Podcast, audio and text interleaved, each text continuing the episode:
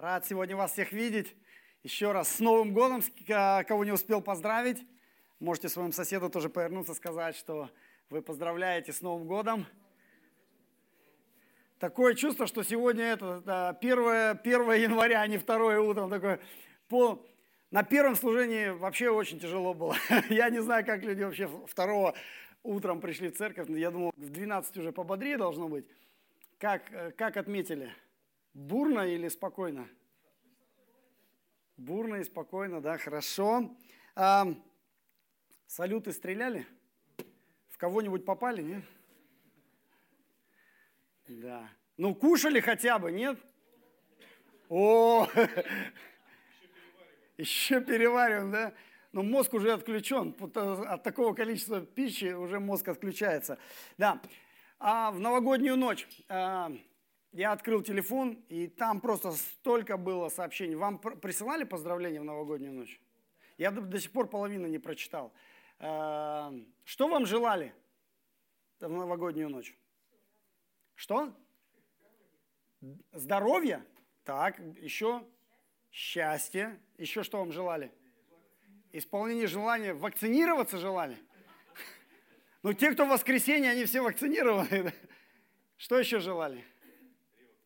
Ревакцинироваться, да.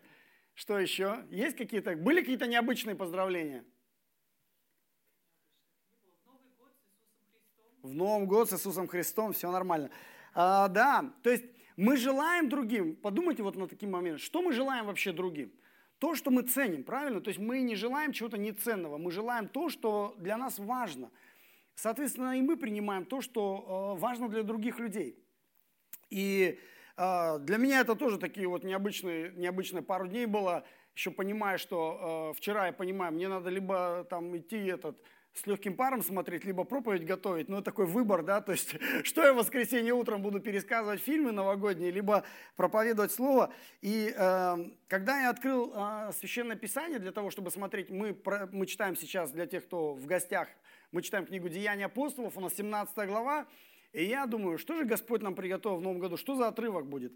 А, очень необычный отрывок, но а, у Господа всегда есть а, нужное слово вовремя, да? поэтому сегодня будем читать пожелания от Господа в Новом году через апостола Павла, который он дал церкви, э, вернее не церкви, а жителям Афин. Ну и за 2000 лет мало что изменилось.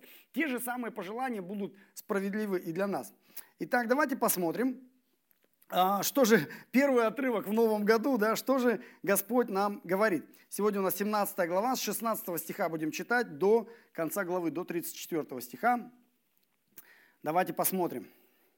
Вам вообще хорошо, вы сидите, вот я стою, я на первом служении чуть тоже не сел. Хорошо, что мне водички принесли, мог попить, а, возобновить, как говорится, запасы а, бензина. Давайте будем читать. 16 стих. В ожидании же их в Афинах Павел возмутился духом при виде этого города, полного идолов. И так он рассуждал в синагоге с иудеями и чтущими Бога, и ежедневно на площади со встречающимися. Некоторые из эпикурейских стоических философов стали спорить с ними, одни говорили, что хочет сказать этот суеслов, а другие, кажется, он проповедует о чужих божествах потому что он благовествовал им Иисуса и воскресение. И взяв его, привели в Ариапак и говорили, можем ли мы знать, что за новое учение проповедуемо тобой? Ибо что-то странное ты влагаешь в уши наши. Посему хотим знать, что это такое. Афиняне же и все живущие у них иностранцы ни в чем охотнее не проводили время, как в том, чтобы говорить или слушать что-нибудь новое. И став, Павел среди Ариапага сказал, афиняне, по всему вижу я, что вы как бы особенно набожны, Ибо, проходя и осматривая ваши святыни, я нашел жертвенник, на котором написано неведомому Богу. Сего-то, которого вы, не зная, чтите, я проповедую вам. Бог, сотворивший мир и все, что в нем, Он, будучи Господом неба и земли, не в рукотворных храмах живет и не требует служения рук человеческих, как бы имеющий в чем-либо нужду. Сам давая всему жизнь и дыхание и все – от одной крови он произвел весь род человеческий для обитания по всему лицу земли, назначив предопределенные времена и пределы их обитания, дабы, дабы они искали Бога, не ощутят ли Его, не найдут ли, хотя Он и недалеко от каждого из нас. Ибо мы им живем, движемся и существуем, как и некоторые из ваших стихотворцев говорили, мы Его и род. Итак, мы, будучи родом Божьим, не должны думать, что божество подобно золоту или серебру или камню, получившему образ от искусства и вымысла человеческого. Итак, оставляя времена неведения, Бог ныне повелевает людям всем повсюду покаяться, ибо Он назначил день, в который будет праведно судить Вселенную посредством предопределенного им мужа, подав удостоверение всем, как воскресив его из мертвых. Услышав о воскресении мертвых, одни насмехались, другие говорили об этом, послушаем тебя в другое время. Итак, Павел вышел из среды их. Некоторые же мужи, пристав к нему, уверовали. Между ними был Дионисий Ариапагит и женщина именем Дамарь и другие с ними. Аминь. Вот такая история. А что происходит?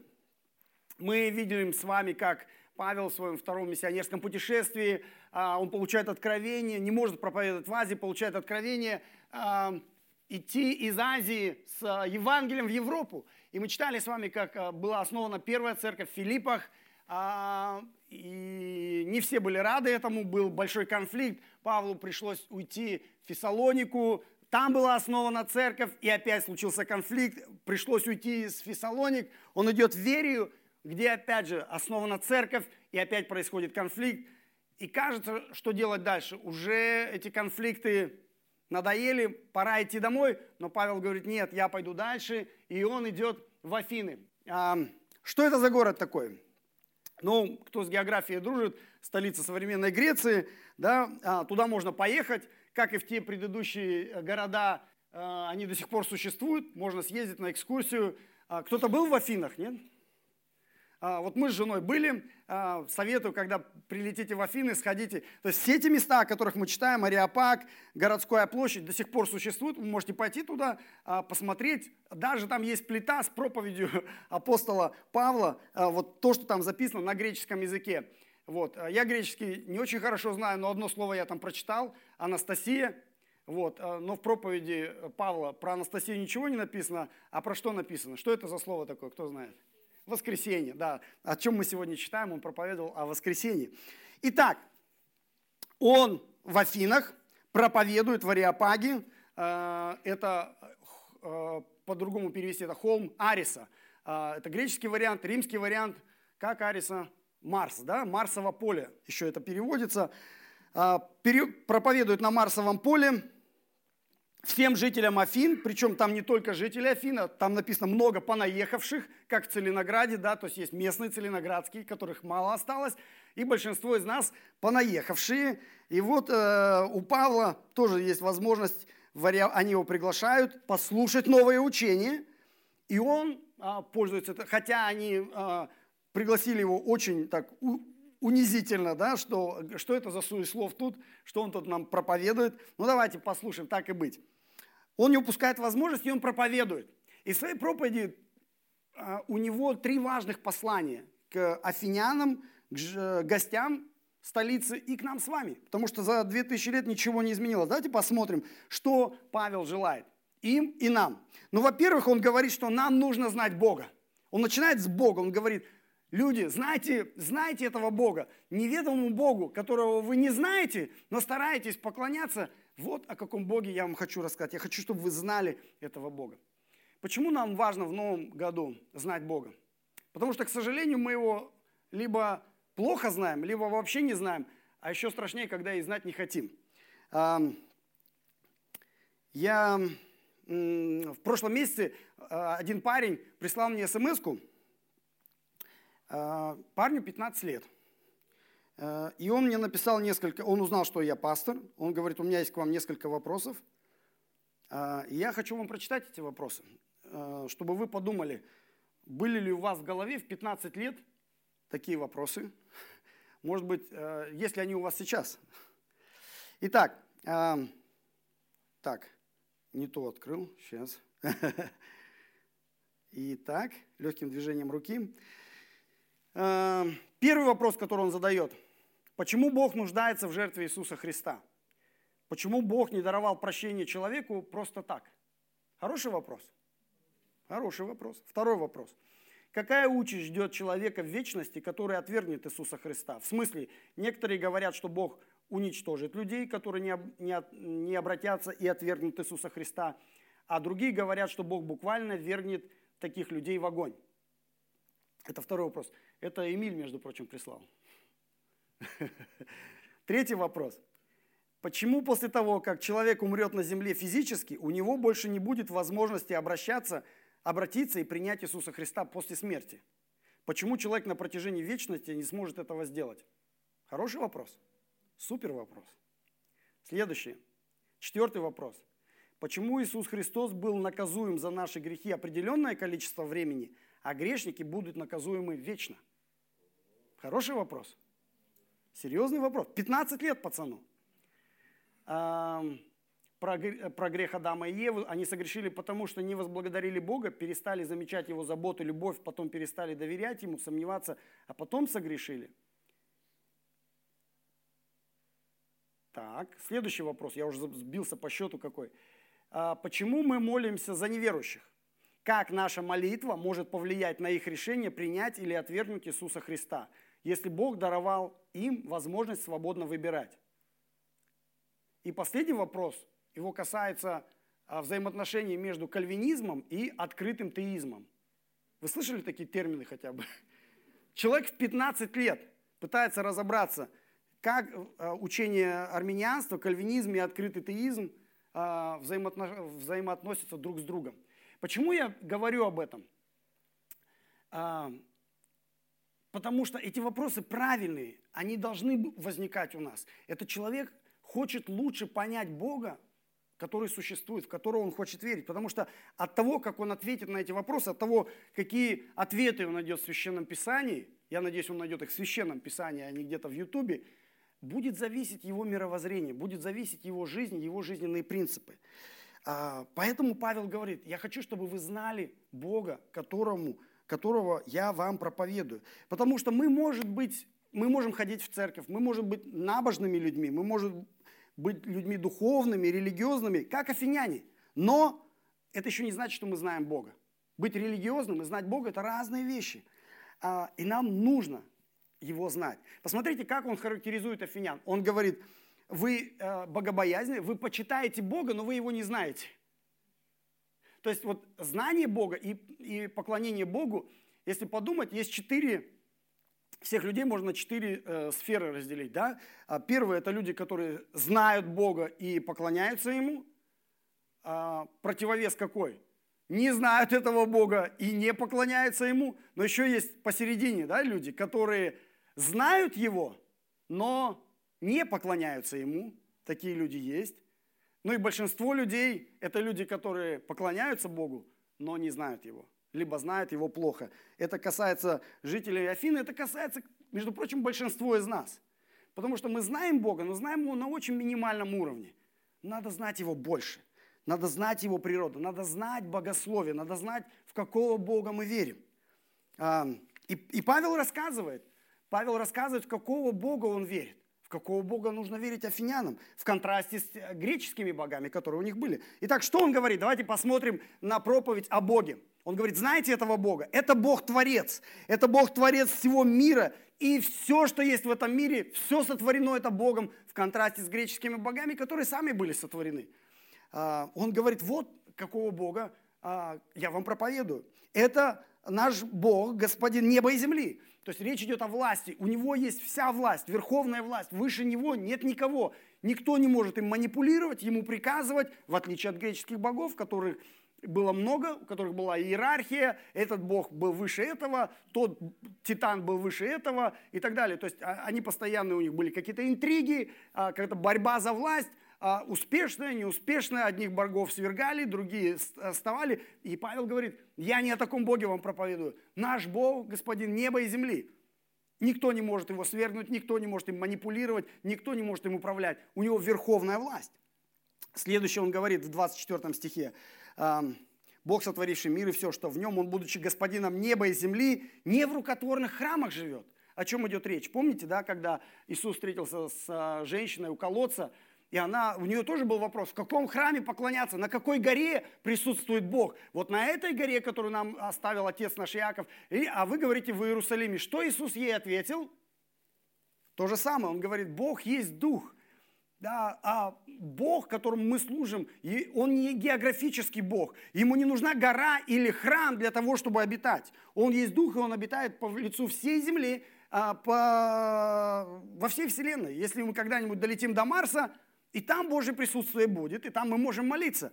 В отличие от греческих богов, которые, у которых было обязательно нужно было э, строить какое-то священное сакральное место, храм, в котором люди поклонялись. У каждого бога был свой храм.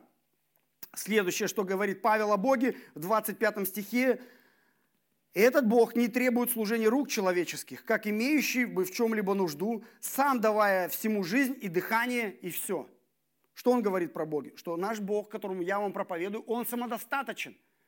А он не имеет никакой нужды, он не, не страдает от э, недостатка денег, недостатка здоровья, а недостатка сна, э, недостатка отдыха, э, недостатка внимания. Ему ничего этого не нужно от нас. Наоборот, он сам все это нам дает. Он говорит, не вы обо мне заботитесь, а я о вас забочусь.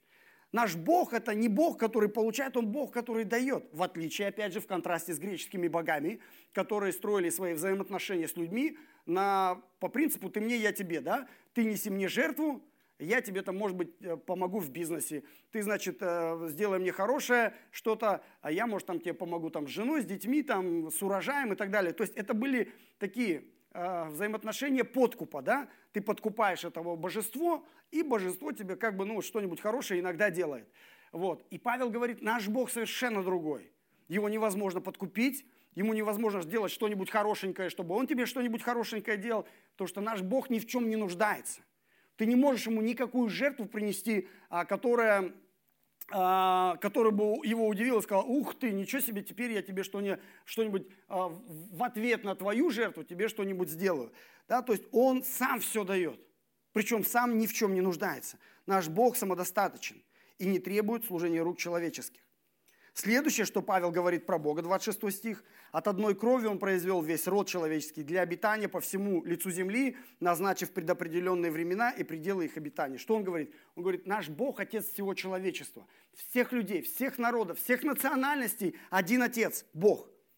Опять же, в контрасте с пониманием э, э, э, древними людьми того, что все национальности и страны поделены, и у каждой территории есть свой местный географический бог. Да, то есть, э, читая даже Ветхий Завет, мы видим много примеров тому, когда один народ воюет против другого, и в конце концов какой народ побеждает? У которого Бог сильнее. То есть как они выясняют, чьи боги сильнее? Кто победил, того и Бог сильнее. То есть они в это верили и так и жили. То есть у каждого города, у каждой страны был свой дух, был свой Бог, который присматривал за этой территорией, и они между собой воевали. Так вот, Павел говорит, Бог, которого я вам проповедую, он не географический, он над всей землей, он является отцом всех людей. От одной крови он произвел всех, а, всех людей. И последнее, что он говорит, еще один яркий контраст с греческими богами. Бог рядом с нами. Посмотрите, 27 стих, он говорит, Бог сделал дабы они искали Бога. Не ощутят ли Его, не найдут ли, хотя Он и недалеко от каждого из нас. Он недалеко. Опять же, в чем контраст? Греческие боги были очень удалены от людей. То есть они где обитали? На вершине горы Олимп. Большинство из них, доступ туда был запрещен под страхом смертной казни. А, то есть греческие боги не хотели не иметь ничего общего с людьми они пренебрегали людьми, они презирали людей, потому что люди для греческих богов как черви, как муравьи, недостойны внимания. А, и э, смертный человек не имел возможности прийти э, вот к Богу на, на аудиенцию, да, то есть были посредники, были священники и так далее, и так далее, и так далее. То есть греческие боги, вообще языческие боги, они недоступны для смертных людей. И Павел говорит, наш Бог, которого я проповедую, не такой. Он доступен, он близко к вам. Он рядом с вами. Вы можете его понять, признать и даже ощутить. Вот какого Бога Павел проповедует афинянам, вот какого Бога он проповедует нам с вами. Знаем ли мы Бога? Вот такого Бога. Хотим ли мы его глубже познать? Это важно. Это, э, э, эта сфера называется богословие. Это такое странное слово, пугающее слово, скучное слово, но на самом деле это Это очень, э, это, это жизненно важно для нас знать Бога, в которого мы верим. Поэтому в новом 2022 году, дорогие мои, узнавайте Бога лучше. И это процесс. То есть нет волшебной кнопки, нельзя просто прочитать какую-то книжку по богословию и сказать, опа, я все знаю. Нет. То есть э, это как твои отношения с э, любой личностью. Ты женился, вышел замуж, ты родил ребенка, и ты всю жизнь будешь этого человека познавать. Ты позна... У тебя есть друг, да? И ты в процессе жизни, в процессе прохождения совместных трудностей, радостей, испытаний, ты этого человека узнаешь все ближе и ближе. Правильно? То есть ты не можешь один день познакомился и сразу на 100% узнал человека. То же самое с Богом. А ты каждый день, каждый год, проживая с Ним вместе, в общении, проходя через трудности, испытания, ты все больше и больше узнаешь этого Бога. Но к этому нужно стремиться. Э, нужно иметь общение с Богом. Вот к чему Павел и я, мы призываем вас в новом году. Узнавайте Бога лучше. Но это одна часть медали. Вторая часть медали. Нам нужно не только Бога знать лучше, нам нужно себя лучше знать. Почему это важно? Потому что иногда, когда мы задаем важные и нужные вопросы про Бога, если мы неправильно понимаем свое состояние, эти вопросы могут привести нас к гордыне. То есть мы можем много что про Бога узнать, но если мы не отдаем себе отчет, кто мы такие, мы можем а, просто раздуться от гордости и говорить, о, я... То есть, когда, всякий раз, когда мы задаем тот же самый вопрос, который этот парень мне задал, чтобы мне правильно ответить на его вопрос, мне нужно понять, почему он спрашивает, что стоит за этими вопросами. Если за этими вопросами стоит а, гордыня и желание поспорить, ответ будет один. А если стоит желание искренне, а, в смирении познать красоту Божью, ответ будет совершенно другой. Поэтому нам нужно не только познавать Бога, но и познавать себя. Проблема в чем? Мы, к сожалению, плохо знаем Бога, и мы плохо знаем себя. Почему мы делаем вещи, которые мы не хотим делать? Почему мы не делаем вещи, которые мы хотим делать? Павел говорит, а, наверняка в вашей жизни, в прошлом году, если вы вспомните, были вещи, которые, которые вы сделали и сказали, и за которые вам стыдно. Мне, например, стыдно. И у нас, как у людей логических, вернее, ну на самом деле мы не логические люди, но мы должны задавать себе этот вопрос. Почему я так себя веду? Почему я так себя веду? То есть, что внутри меня происходит, что заставляет меня говорить слова, которые я не хочу говорить, и делать вещи, которые я не хочу делать. Нам нужно знать себя. И что говорит Павел? Он говорит, что мы должны знать о себе. Во-первых, что мы все Божий род, мы все Божие творение. Мы живем, движется и существуем Богом, мы Его и род. 28-29 стих. Мы образ и подобие Божье. Мы Божьи дети, все люди. Да, мы сломанные образ и подобие Божье, но мы, но мы Его образ и подобие, мы Его дети. Мы блудные дети, мы все ушли от Бога, да, но мы все равно все Его дети. И это мы должны понимать. И как блудные дети, как сломанные дети, мы постоянно э, придумываем идолов в своей жизни. В 29 стихе он говорит, мы люди э, с богатой фантазией, э, мы люди искусные, творческие, и мы придумываем много разных идолов. В Афинах было много идолов, э, но нам не нужно далеко ходить, чтобы по, по, понять, что в нашей жизни тоже много идолов. В нашей культуре, в нашей стране, в нашей жизни, в жизни каждого из нас очень много идолов. И нам нужно с ними разбираться. Мы вот э, в прошлом месяце встречались с Алексеем, с Айнурой, разговаривали на эту тему – о том, что э, Айнура говорила, что нам недостаточно просто понимать грехи, которые мы совершаем, нам нужно смотреть глубже, нам нужно смотреть, что за идолы движут нашими поступками, нашими словами, что за идолы мотивируют нас в, наших, в нашей жизни. Эм, и это трудно, потому что, но это нужно сделать. Почему? Потому что если мы понимаем э, глубинные свои процессы, нам будет э, легче понять философию, по которой мы живем, и э, понять, чем она отличается от того Слова Божьего, который, э, от той жизни, которую Бог хочет, чтобы мы жили. Почему? Потому что мы не только идолов придумываем, но мы еще и придумываем философию. Опять же, так же, как и богословие скучное слово, философия тоже скучное слово. И если вы, может быть, брали философию факультативом э, в школе, либо в институте проходили, обычно никто не хочет идти и слушать эту всю э, скукоту. Но а, так или иначе, мы все с вами имеем философию.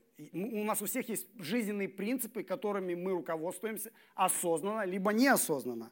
А, в сегодняшнем отрывке Павел говорит, э, что, вернее, не Павел, а Лука пишет нам, что с Павлом вступили в спор эпикурейские и стоические философы. А, я немножко прочитал про этих ребят, в чем, их, э, в чем смысл их учения – а, и на самом деле за 2000 лет ничего не изменилось. Давайте я вам объясню просто, что это а, смысл этого учения, вы поймете, что оно среди нас распространено. Эпикурейцы а, – это материалисты.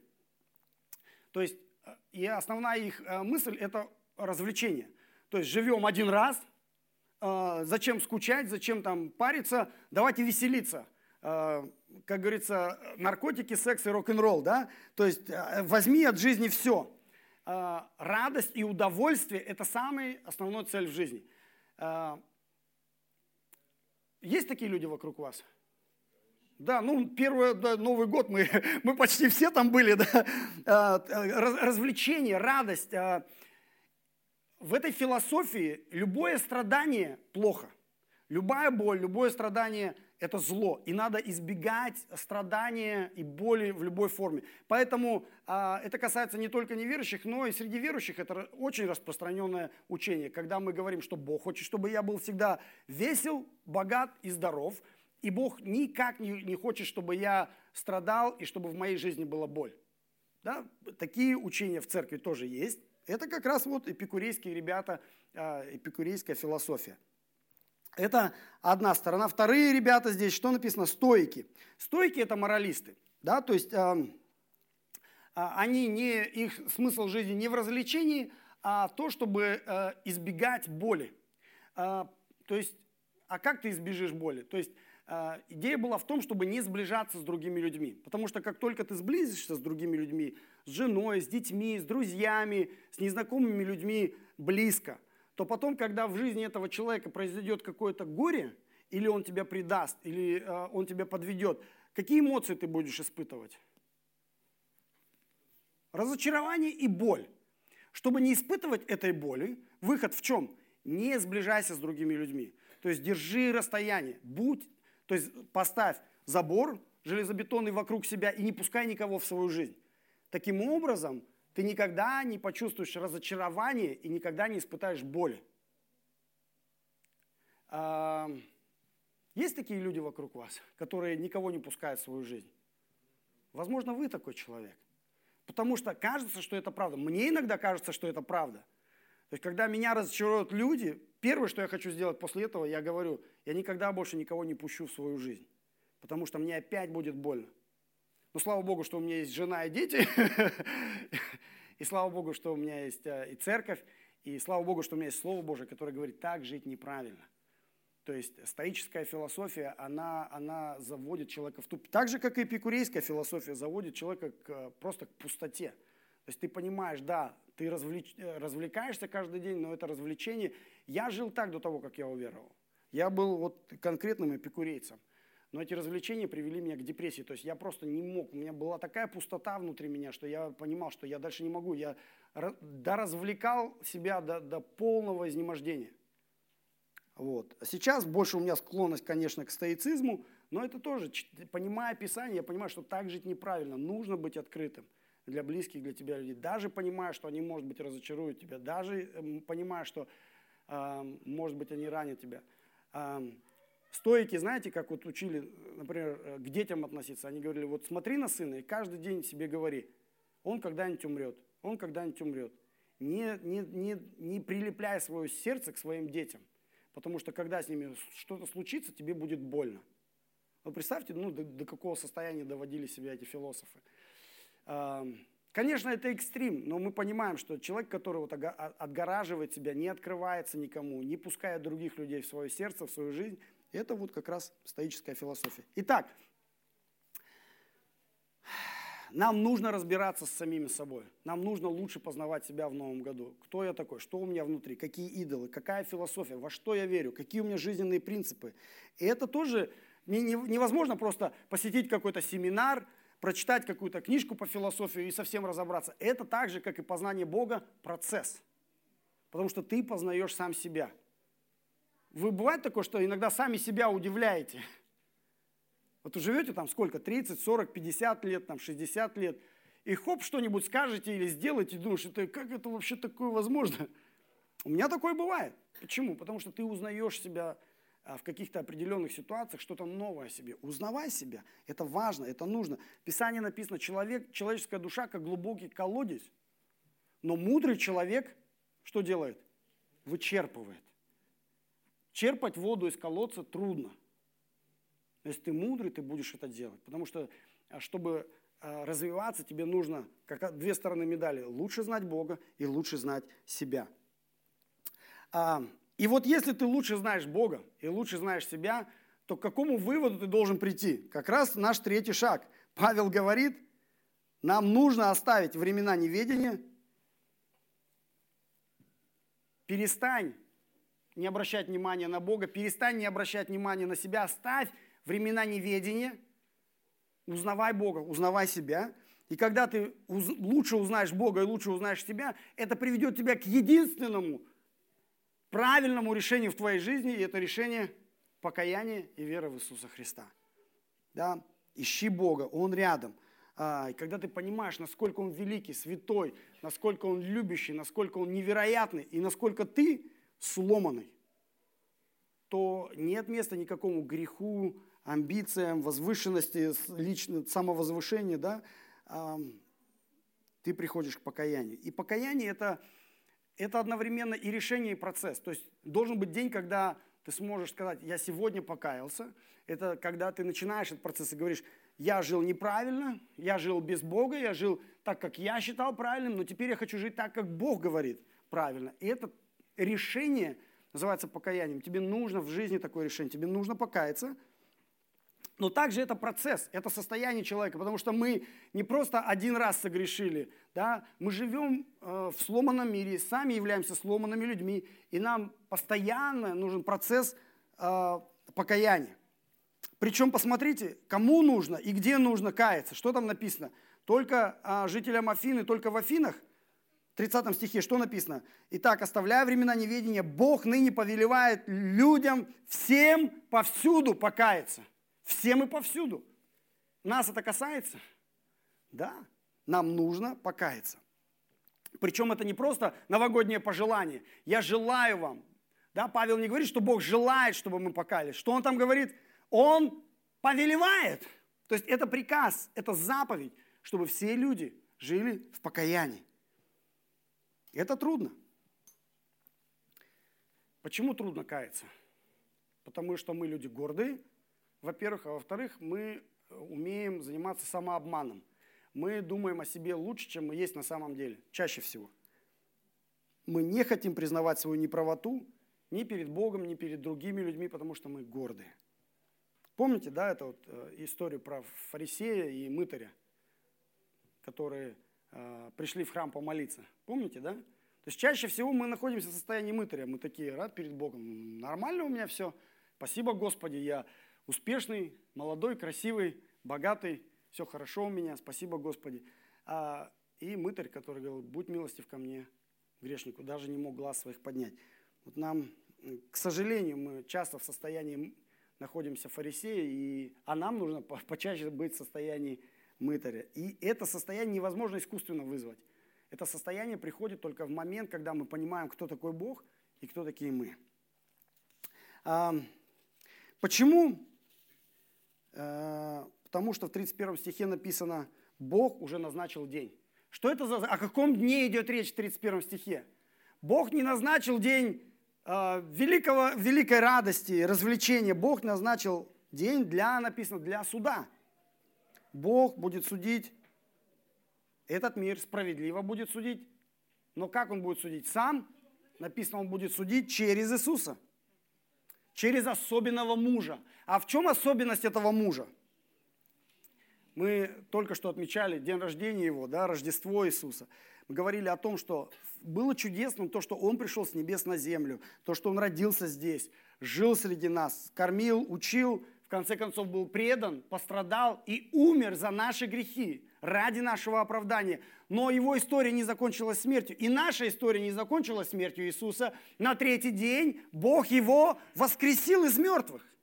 И к этому празднику мы теперь будем готовиться. Да? Воскресение Иисуса. Бог воскресил его Иисуса. Именно поэтому он сделал, написано, сделал его особенным. Он подтвердил, что он особенный, воскресив его из мертвых. И Павел говорит, поэтому вам нужно покаяться грехах своих, и вам нужно верить в Иисуса. Весь этот Новый год, 2022 год, живите в покаянии и вере в Иисуса. Как только он дошел до воскресения, проповедь закончилась. Посмотрите, как люди отреагировали на его проповедь. Одни начали насмехаться. Что за ерунду говорит этот суеслов? Другие вежливо сказали, что а, им некогда, нужно идти, у них дела. Поговорим об этом в другой раз. Но были некоторые, некоторые, которые поверили. В 34 стихе написано Дионисий, мужчина, женщина, Дамарь и некоторые другие уверовали. То же самое касается и нас сегодня с вами. Мы можем слушать а, и читать, и думать, что вообще за ерунда, что за ахинея. Или мы можем говорить, вообще, что-то мне некогда, мне надо идти, у нас меня на обед там пригласили. Или мы можем подумать, а может быть это правда, то, что здесь написано. Мне нужно в этом году больше знать Бога, лучше разбираться в своей душе и жить жизнью покаяния и веры. Давайте помолимся. Отец Небесный, спасибо Тебе. Спасибо Тебе, что сегодня, э, первое воскресенье нового 2022 года, мы собрались здесь вместе для того, чтобы петь Тебе нашу хвалу, возносить Тебе наши молитвы, благодарить Тебя благодарностью, отдавать Тебе наши переживания, преломлять хлеб, пить чашу – а, жертвовать Тебе свое время, свои деньги, слушать Твое Слово, размышлять над Твоим Словом, наслаждаться Твоим присутствием. И сегодня Ты говоришь нам важные вещи. Посреди всех пожеланий этого мира о здоровье, об успехах, о семейных отношениях, о счастье, Ты говоришь нам то, что важно для Тебя – и мы читали сегодня, что для тебя важно, чтобы мы больше тебя знали. Знали, каков наш Бог. И мы хотим в этом году идти этим путем. Хотим больше познавать Тебя. Чтобы наше богословие формировалось, чтобы мы убрали всякую ложь о Тебе из нашей жизни, из нашего вероучения, чтобы всякие твердыни э, были разрушены, всякое лжеучение было удалено, Господь чтобы мы лучше понимали сами себя, разбирались со своей душой, кто мы такие, в каких идолов мы верим, в какую философию мы верим. Помоги нам, Господь. И пусть этот процесс преображает нас в образ и подобие Иисуса Христа через покаяние, через веру, через доверие нашему Господу. Благослови нас в новом году. Идти этим путем, и когда все будет замечательно и радостно через все праздники, но также и через все трудности, которые будут у нас, они будут у нас, через боль, через э, э, страдания, Господь, веди нас как добрый пастырь, и мы пойдем за Тобой, потому что мы хотим в 2022 году стать еще больше похожими на нашего Господа Иисуса Христа и иметь силу Его воскресения. Благослови нас, благослови наших родных и близких.